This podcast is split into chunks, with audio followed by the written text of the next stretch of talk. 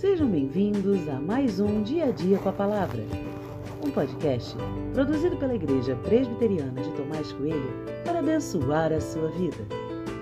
O título de hoje é A Bondade de Deus e tem por base o texto de 1 Crônicas 16, 21 e 22, que diz: Deus não permitiu que ninguém os oprimisse e, por amor deles, repreendeu reis, dizendo: Não toquem nos meus ungidos, nem maltratem os meus profetas.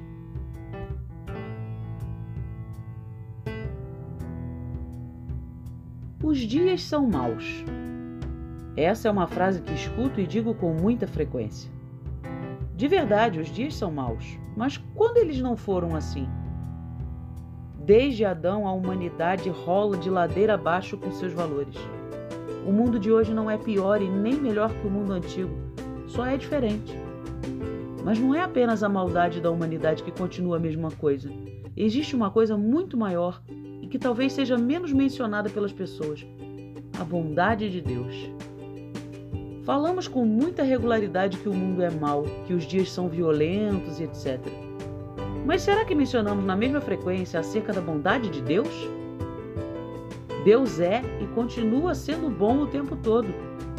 Gosto de lembrar que vivemos numa metrópole, Rio de Janeiro, e que, mesmo sabendo de notícias de violência ao nosso redor, somos continuamente guardados pelo Senhor.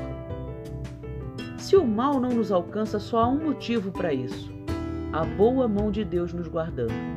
Louvado seja Deus por sua bondade e por seu amor.